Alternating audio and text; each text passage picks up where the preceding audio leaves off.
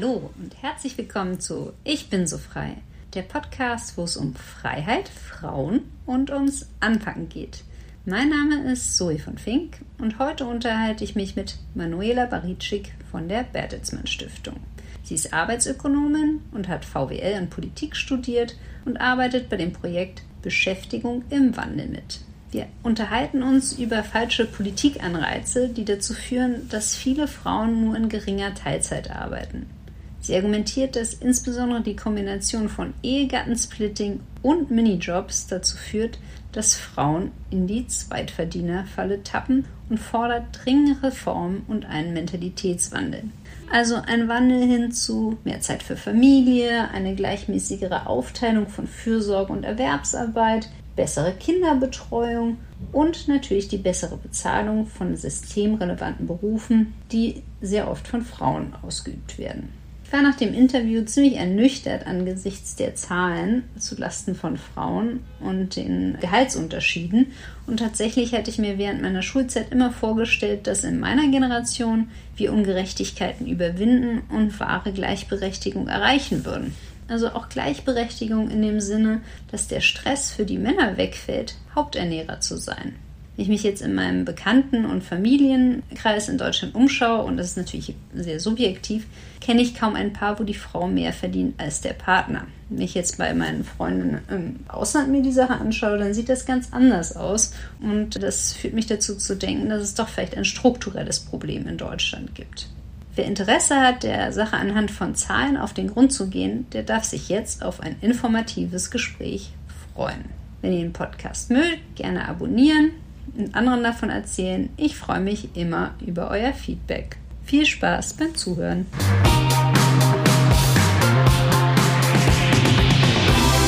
Ja, Manuela, schön dich zu sehen. Schön, dass du dich oder dass wir uns für diesen Austausch treffen.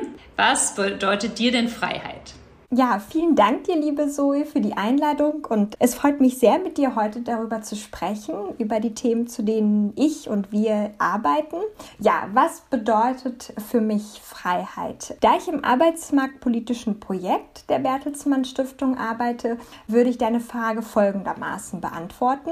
Wir sind davon überzeugt, dass gesellschaftliche Teilhabe und damit auch ein Stück Freiheit für die Menschen nur durch gute Arbeit und durch einen guten Arbeitsmarkt realisiert werden kann. Und wenn ich das sage, dann meine ich damit Arbeit, die fair entlohnt ist und die auch sozial abgesichert ist und einen Arbeitsmarkt, auf dem die Menschen ihre Fähigkeiten so gut wie es ihnen möglich ist, auch einbringen können. Und was ist denn in diesem Kontext deine genaue Mission oder dein Ziel? Ja, unsere Arbeit im Arbeitsmarktprojekt zielt darauf ab, diesem Ziel von guter Arbeit und einem guten Arbeitsmarkt ein wenig näher zu kommen. Und wieso ist das wichtig? Ich würde dir gerne dafür auch ein paar Zahlen präsentieren, damit wir das auch noch einmal ja besser sehen können. Wenn wir den deutschen Arbeitsmarkt betrachten, dann gibt es eigentlich auf den ersten Blick nicht viel, um das wir uns Sorgen machen müssen. Also die Zahl der Erwerbstätigen ist mit 45 Millionen historisch historisch hoch und so auch die Zahl der sozialversicherungspflichtig Beschäftigten mit 33 Millionen. Und darüber hinaus bewegt sich Deutschland auch mit einer Frauenerwerbsquote von 72 Prozent unter den europäischen Spitzenreitern. Und ja, dank des Instruments der Kurzarbeit hat auch die Pandemie nur begrenzt Schaden auf dem Arbeitsmarkt verursacht. Und wenn wir uns jetzt alle nochmal an die Diskussion erinnern, die wir in den 2000er Jahren hatten um den kranken Mann Europas, so können wir schon sagen, dass diese hohe Arbeitslosigkeit von damals und auch dieser niedrige Beschäftigungsstand von damals, dass wir das sehr gut überwunden haben und dass wir in Deutschland ein bemerkenswertes Wachstum hingelegt haben, das sich auch auf dem Arbeitsmarkt zeigt. Das ist aber nur eine Seite der Medaille. Und die zweite Seite sieht folgendermaßen aus. Wenn wir nämlich genauer hinschauen, dann haben wir es mit großen strukturellen Schwächen zu tun. Rund 7,8 Millionen und damit auch mehr als ein Fünftel aller abhängig Beschäftigten arbeiten in Deutschland im Niedriglohnsektor. Und knapp 5 Millionen Menschen arbeiteten in 2019 in steuer- und abgabenfreien Minijobs in Haupttätigkeit. Und das ist ja auch eine Beschäftigungsform, die sich während der Corona Corona-Pandemie als besonders krisenanfällig erwiesen hat, da ja knapp 900.000 MinijobberInnen im vergangenen Jahr ihren Job verloren haben. Und auch jede zweite erwerbstätige Frau arbeitet hierzulande in Teilzeit. Und Deutschland hat damit die vierthöchste Teilzeitquote bei Frauen im europäischen Vergleich. Und zudem sehen wir, dass wir hier häufig eine geringe Teilzeit haben und eben nicht die Vollzeitnahe. Und darüber hinaus sieht sich natürlich auch der Arbeitsmarkt vielen strukturellen Veränderungen ausgesetzt, wie zum Beispiel der zunehmenden Automatisierbarkeit und auch der sozial-ökologischen Transformation. Das heißt, also in meinen Worten, also wir hatten uns ja davor auch schon drüber unterhalten, dass in der Tendenz Frauen ja in Teilzeit arbeiten und auch mehr im Niedriglohnsektor, richtig? Genau, wenn wir uns beispielsweise die Zahlen anschauen für Frauen im Niedriglohnsektor, dann sind Frauen hier überrepräsentiert mit über 60 Prozent und auch bei den MinijobberInnen machen sie den Hauptteil der Beschäftigten aus. Das heißt, hier haben wir eine Zahl von 65 Prozent.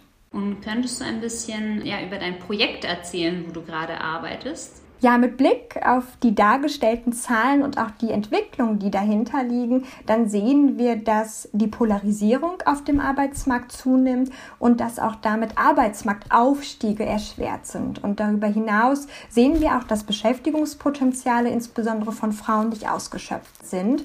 Und dies führt wiederum dazu, dass sich Einkommens- und Lohnungleichheiten verschärfen und dass auch das gesamtwirtschaftliche Wachstumspotenzial ungenutzt bleibt. Und jetzt jetzt beantworte ich deine Frage. Und genau hier setzen wir mit unserer Arbeit auch an und arbeiten an zwei zentralen Versprechen, ja, wenn man so will, der sozialen Marktwirtschaft. Erstens, muss man von seiner Arbeit leben können und zweitens sollte sich auch Leistung auf dem Arbeitsmarkt in Aufstiegen zeigen. Und deshalb versuchen wir Missstände auf dem Arbeitsmarkt zu adressieren und Reformvorschläge mit Partnerinnen aus der Wissenschaft zu erarbeiten, sodass sich eben Aufstiegs- und Einkommenschancen verbessern und sodass auch die Frauenerwerbstätigkeit gestärkt wird. Natürlich sozusagen mit dem übergeordneten Ziel, dass wir Ungleichheiten verringern und dass auch die Wachstumspotenziale wieder besser genutzt werden. Äh, wenn ich dich richtig verstanden habe, ist es ja auch so, dass wir uns das vor, also vor dem Hintergrund vom Fachkräftemangel, aber auch vor dem demografischen Wandel eigentlich gar nicht leisten können, dass so viele Personen in Teilzeit arbeiten und gar nicht so richtig integriert sind in den Arbeitsmarkt und dass da ganz viel ja unausgeschöpftes Potenzial steckt. Absolut. Also das kann ich nur so unterschreiben. Wir können uns das auch als Gesellschaft nicht leisten vor dem Hintergrund des Fachkräftemangels und des demografischen Wandels, dass dieses Arbeitskräftepotenzial insbesondere auch der Frauen und Mütter eben nicht gestärkt wird zukünftig. Wir haben uns ja eigentlich verabredet, über die Gender Lifetime Pay Gap zu unterhalten. Was bedeutet das genau und könntest du das vielleicht ein bisschen skizzieren? Ja, ein Maß kennen wir ja alle und das ist ja der Gender Pay Gap. Der ist ja allseits bekannt und beispielsweise lag der für 2020 bei 18 Prozent. Und wenn wir uns jetzt noch einmal fragen, was misst überhaupt der Gender Pay Gap, dann ist die Antwort darauf, dass er die geschlechtsspezifische Lohnlücke in den durchschnittlichen Bruttostundenlöhnen aller am Arbeitsmarkt erwerbstätigen Personen misst. Und eine solche Betrachtung unterschätzt natürlich die Ungleichheit, die sich im Laufe eines gesamten Erwerbslebens aufbaut. Und das ist genau die Frage, die uns interessiert hat. Wie viel kann man sich überhaupt in einem Leben erarbeiten und wie potenzieren sich auch die Ungleichheiten, die sich beispielsweise in einem Jahr ergeben, über das gesamte Erwerbsleben? Und dieser Frage haben wir uns gemeinsam mit einem Forscher im Team um Professor Dr. Tim Böhnke von der FU gewidmet.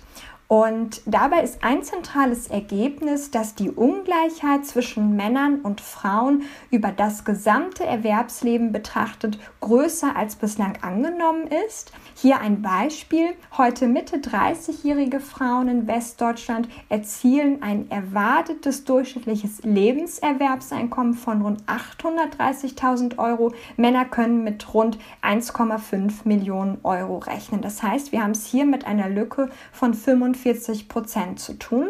In Ostdeutschland sind die Lebenserwerbseinkommen grundsätzlich auf einem niedrigeren Niveau. Hier können Frauen ein Lebenserwerbseinkommen von rund 660.000 Euro erzielen. Männer kommen auf knapp 1,1 Millionen Euro. Das heißt, wir haben hier eine Lücke von 40 Prozent. Und das ist der Gender Lifetime Earnings Gap, der eben diese Lücke über das gesamte Erwerbsleben widerspiegelt.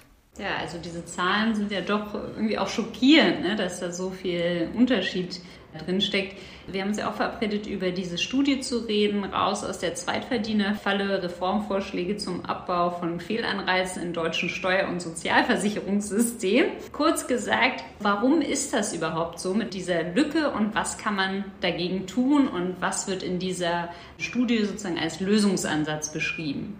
Ja, das Hauptergebnis dieser Untersuchung, die wir gemeinsam mit dem IFO-Institut erarbeitet haben, ist folgendes. Wir haben herausgefunden, dass für Frauen und Mütter insbesondere die Kombination aus Ehegattensplitting und Minijob eine Falle darstellt. Und wieso ist das so? Grund dafür ist, dass bei einem Verdienst jenseits des Minijobs, der steuer- und abgabenfrei ist, für verheiratete Frauen das Ehegattensplitting greift. Und dadurch werden sie ab dieser dieser Schwelle überproportional durch Steuern und Abgaben belastet und sobald sie eben mehr als im Minijob verdienen. Und mit diesen Fehlanreizen, mit diesen hohen Belastungen sind rund 6 Millionen Frauen in Deutschland konfrontiert, denn 80 Prozent aller Ehefrauen im Erwerbsalter erzielen nämlich weniger Einkommen als ihr Partner.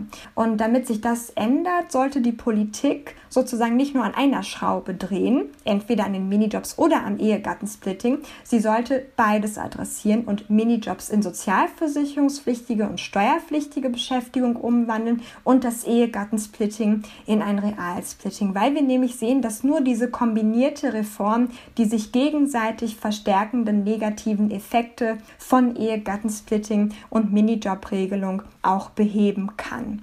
Und ich kann auch gerne noch ein Beispiel geben, damit wir uns diese hohen Belastungen nochmal vergegenwärtigen. Verdient beispielsweise der Ehemann im Jahr 48.000 Euro brutto, würde die Ehefrau im Niedriglohn bei der Wahl eines Teilzeitjobs mit 20 Wochenstunden zwar doppelt so viel wie im Minijob arbeiten, sie würde aber nur im Vergleich zum Minijob rund 1000 Euro im Jahr mehr hinzuverdienen. Das heißt, wir können sagen, diese Netto-Mehreinnahmen, die stehen in keinem Verhältnis zum zusätzlichen Arbeitsaufwand. Und deshalb ist die Folge, dass viele Zweitverdienerinnen sich häufig für den steuer- und abgabenfreien Minijob entscheiden, der sich ja vor allem in der Corona-Pandemie als besonders krisenanfällig erwiesen hat.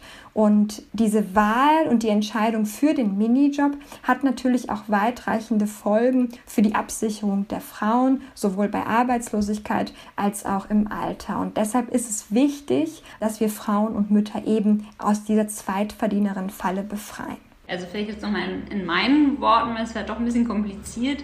Ihr habt herausgefunden, dass mehr Arbeiten sich die meiste Zeit nicht lohnt. Also wenn man einen Minijob vergleicht mit einem Teilzeitjob, wo man 20 Stunden arbeitet, aber auch, dass du die Zahlen, die du am Anfang besprochen hast, also dass eine Frau aus Westdeutschland 830.000 Euro im Laufe, also durchschnittlich im Laufe des Lebens verdienen kann und ein Mann in der Tendenz 1,5 Millionen, dass dieser Unterschied auch daherrührt, dass wir so strukturelle Probleme haben, die wir angehen sollen. Habe ich das richtig zusammengefasst? Absolut. Und vor allem mit Blick auf das deutsche Steuer- und Sozialversicherungssystem sehen wir, dass dieses eben diese Fehlanreize setzt. Das heißt, für Frauen lohnt es sich häufig nicht mehr zu arbeiten, denn vom mehr Brutto bleibt eben wenig Netto übrig. Ganz genau. Und wir hatten im Vorgespräch auch darüber geredet, dass es ja ein Ergebnis verschiedener Studien ist,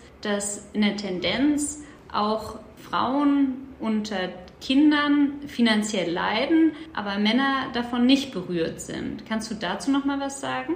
Ja, Nochmal mit Blick auf den Gender Lifetime Earnings Gap, auf diesen sperrigen Begriff zurückzukommen. Wir sehen, dass dieser für Mütter am größten ist. Und hier kann ich das gerne auch nochmal mit Zahlen belegen. Mütter, die heute Mitte 30 sind, verdienen rund 62 Prozent in Westdeutschland bzw. 48 Prozent in Ostdeutschland weniger als Männer.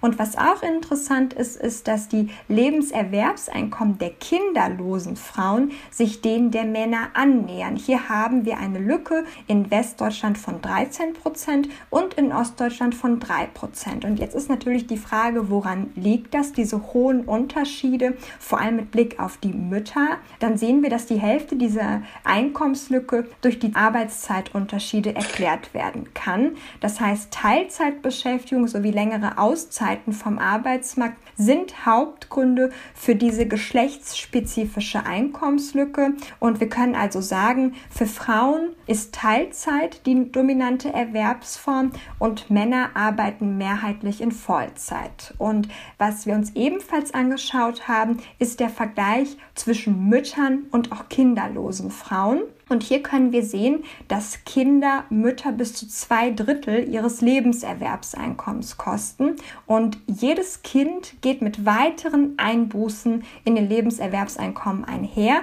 Und dabei verursacht das erste Kind den größten Sprung, die größte Lücke. Und diese Einkommenslücken haben im Zeitverlauf auch deutlich zugenommen. Wir haben dieses Maß, diesen Vergleich zwischen Müttern und kinderlosen Frauen auch als Motherhood Lifetime Penalty bezeichnet, weil wir es hier nämlich mit den Einkommenseinbußen von Müttern zu tun haben. Und ja, dass dieser Vergleich kinderlose Frau und Mütter auch wichtig ist und auch diese Ungleichheiten, die sich innerhalb dieser Gruppe von Frauen ergeben, wichtig ist, hat uns ja auch die Corona-Krise noch einmal vor Augen geführt, auch mit Blick auf die Mehrarbeit, die ja häufig dann auch Mütter getragen haben.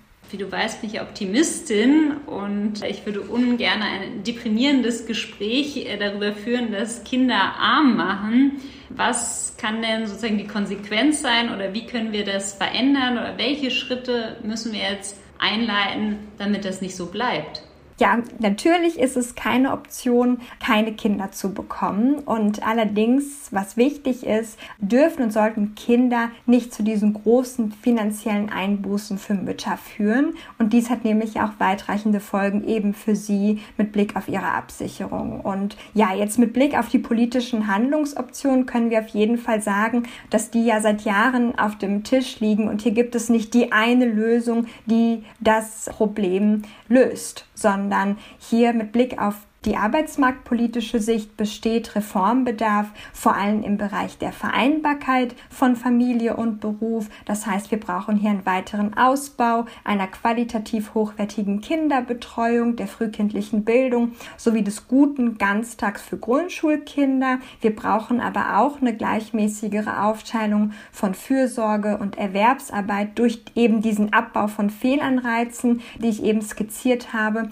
und eine auch eine Stärkung von Anreizen zur Aufnahme von Elternzeit auch für Väter. Und wir brauchen auch eine bessere Bezahlung systemrelevanter Berufe, beispielsweise auch von Pflegekräften. Hier wissen wir ja auch, dass diese Berufe häufig von Frauen ausgeübt werden. Und wir brauchen auch natürlich auch einen kulturellen Wandel und eine Debatte über Arbeitszeitflexibilität sowie ausreichend Zeit auch für Familien. Wenn du gestattest, also eine meiner Gäste zuletzt im Podcast hatte vorgeschlagen, dass man auch steuerliche Anreize schafft, damit Männer Elternzeit machen. Ist das was Realistisches? Ist das vorstellbar? Wurde das schon überlegt? Auch wenn du jetzt keine Expertin bist, als jemand, der sich das schon länger anschaut, so aus dem Bauch heraus. Ich finde das in jedem Fall eine sehr spannende Idee, weil wir ja auch sehen, wie jetzt das Steuer- und Sozialversicherungssystem und so wie es jetzt konzipiert ist, ja auch das Verhalten beeinflusst, auch mit Blick auf das Splitting, mit Blick auf die Minijobs und mit Blick darauf, wer diese ausübt, dass es häufig auch Frauen und Mütter sind. Und deshalb glaube ich, dass diese Anreizthematik eine sehr, sehr wichtige ist, auch mit Blick auf das Thema Väter und auch beispielsweise das Thema, wie lange sie Vätermonate nehmen. Karin Heinze, Geschäftsführerin von MentorMe, meinte, naja, dann würde es auch eine gesellschaftliche oder mehr gesellschaftliche Akzeptanz bei Elternzeit für Vätern geben, wenn es einfach diese steuerlichen Anreize hätte. Denkst du es auch so? Also denkst du auch, ist es so vorstellbar?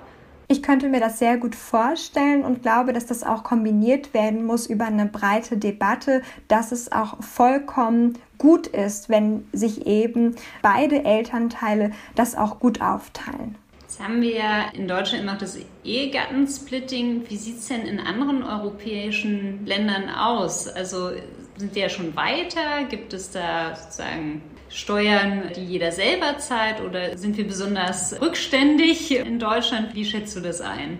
Ja, die Frage ist super spannend. Wie halten das eigentlich andere Staaten mit der Ehegattenbesteuerung? Und hier ist es auch sehr interessant, sich das Ganze auch im historischen Verlauf anzuschauen. Und wir sehen nämlich, dass die meisten Staaten erst nach dem Zweiten Weltkrieg angefangen haben, überhaupt die familiäre Situation mit Blick auf die Steuerzahlung überhaupt zu berücksichtigen.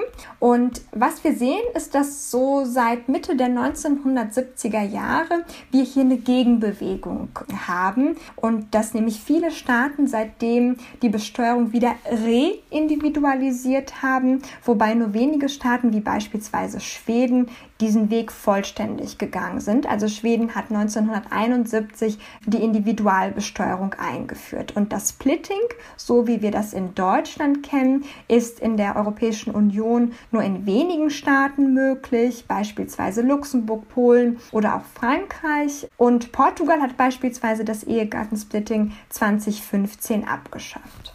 Spannend. Und wenn wir uns jetzt in die Zukunft schauen, die Koalitionsvereinbarungen liegen ja seit einigen Wochen auf dem Tisch. Und da ist ja auch die Rede davon, von sozusagen der Abschaffung der Steuerklasse 3 und 5. Wie schätzt du das ein? Geht das in die richtige Richtung und wird das Ehegattensplitting, wo man denkt, ja, mit diesen Parteien könnte man das vielleicht angehen, ja, tatsächlich angegangen? Die Lohnsteuerklassen spielen für die Fehlanreize, also diese hohen Belastungen, über die wir gesprochen haben und die wir in der Studie identifiziert haben, eine nachrangige Rolle. Dafür ist es nämlich wichtig zu verstehen, dass sich durch die Abschaffung der Lohnsteuerklassenkombination 3.5 nichts an der eigentlichen Steuerbelastung und dem Splitting-Vorteil ändert. Also es gilt immer noch, je unterschiedlicher die Einkommen eines Ehepaares, desto höher der Splitting-Vorteil. Vorteil.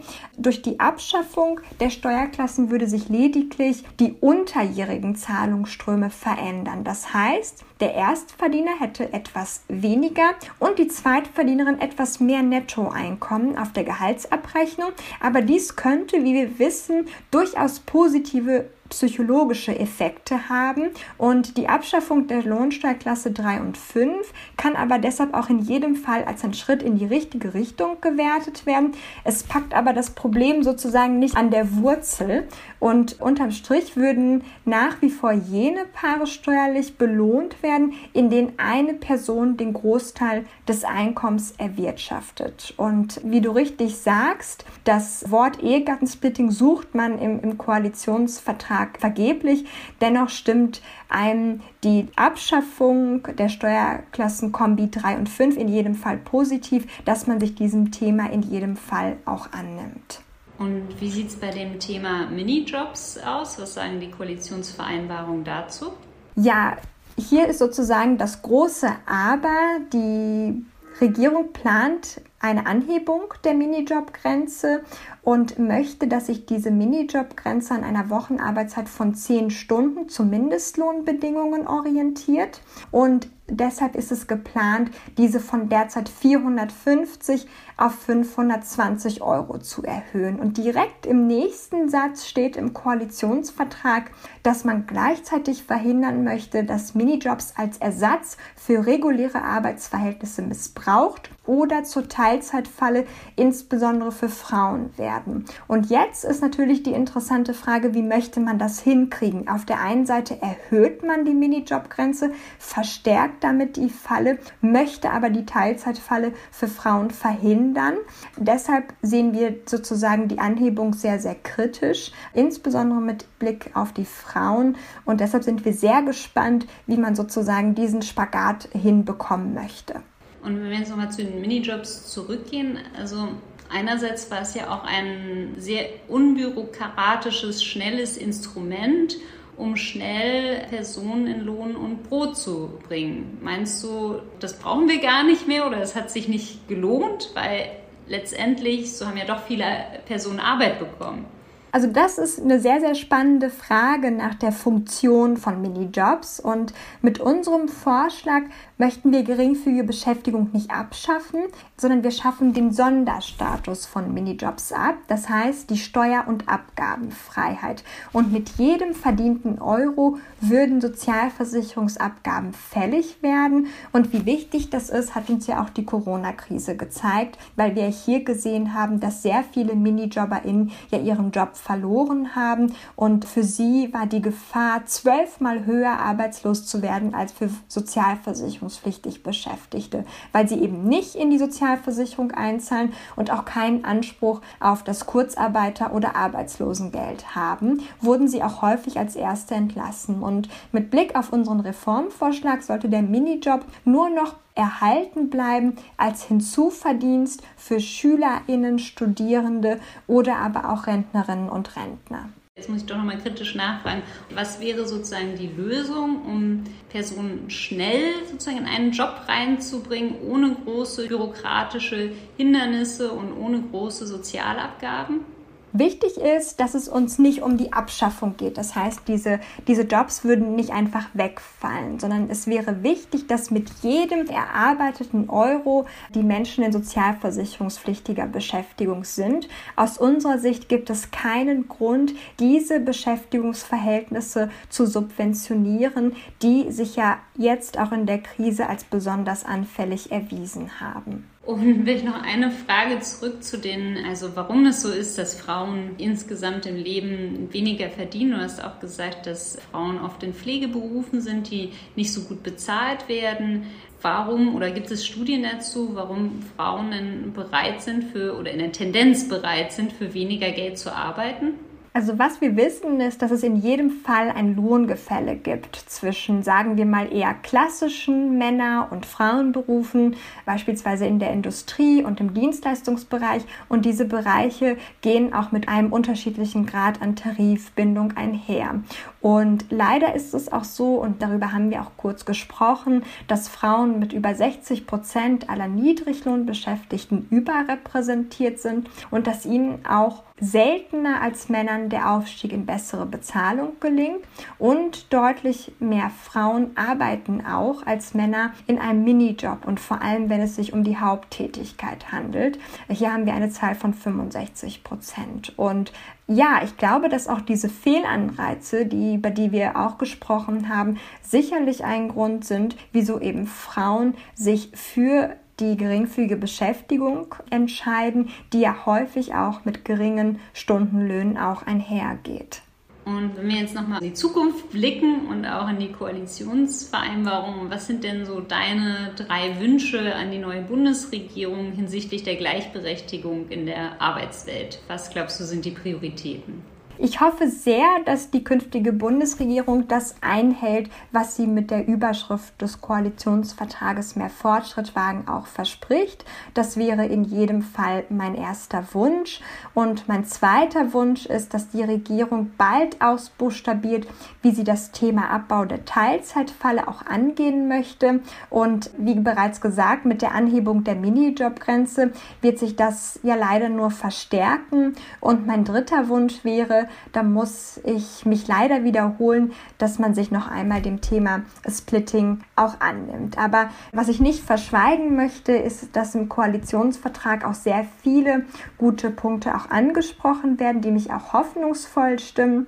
Beispielsweise findet man dort Sätze wie Unsere Maxime ist eine freie Gesellschaft, in der die Gleichstellung von Frauen und Männern verwirklicht ist. Wir streben eine höhere Erwerbsbeteiligung von Frauen an oder aber auch haushaltsnahe Dienstleistungen sollen gefördert werden, die Vereinbarkeit unterstützen und gleichzeitig sozialversicherungspflichtige Beschäftigung stärken oder aber auch, und darüber haben wir gesprochen, sozusagen die Abschaffung der Steuerklasse 3 und 5, die in das Faktorverfahren der Steuerklasse 4 überführt werden soll. Also das sind alles schon sehr gute und wichtige Punkte, die hier angesprochen werden. Aber es gibt natürlich das große Aber mit Blick auf Minijob und natürlich das fehlende Ehegattensplitting. Und wie geht es jetzt bei euch im Projekt weiter? Also was sind eure Schwerpunkte in der nächsten Zeit oder auf welche Studien und Veranstaltungen dürfen wir uns freuen?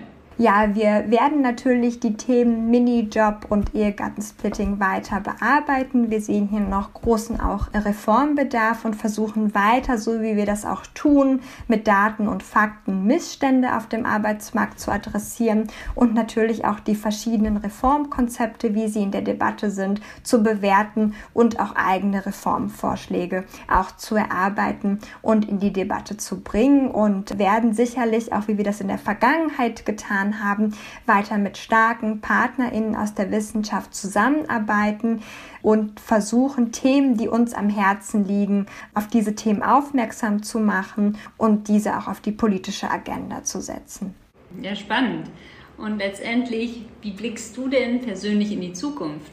Ja, trotz der präsentierten Zahlen, über die wir gesprochen haben, bleibe ich eine Optimistin und blicke auch positiv in die Zukunft. Ich hoffe sehr, dass die Bundesregierung, die sich das Fortschrittliche und Progressive auf die Fahne schreibt, die vielen wichtigen Vorhaben auch umsetzt, damit wir mit Blick auf das Thema Geschlechtergerechtigkeit als Gesellschaft auch weiterkommen. Und gleichzeitig wünsche ich mir, wie eben auch bereits gesagt, dass man sich noch einmal Gedanken macht über die Themen Minijob und Splitting. Und wie bereits erwähnt, können wir uns natürlich es nicht leisten als Gesellschaft, dass ein erheblicher Teil des Arbeitskräftepotenzials von Frauen eben nicht voll ausgeschöpft wird, auch mit den Stichpunkten, die wir auch schon eben angesprochen haben, demografischer Wandel und Fachkräftemangel. Ja, viel Erfolg weiterhin bei dieser spannenden Arbeit und vielen Dank für diesen tiefen Einblick mit Fakten und Zahlen und weiterhin alles Gute und Dankeschön, dass du da warst. Vielen Dank dir, Zoe, und danke für das gute Gespräch.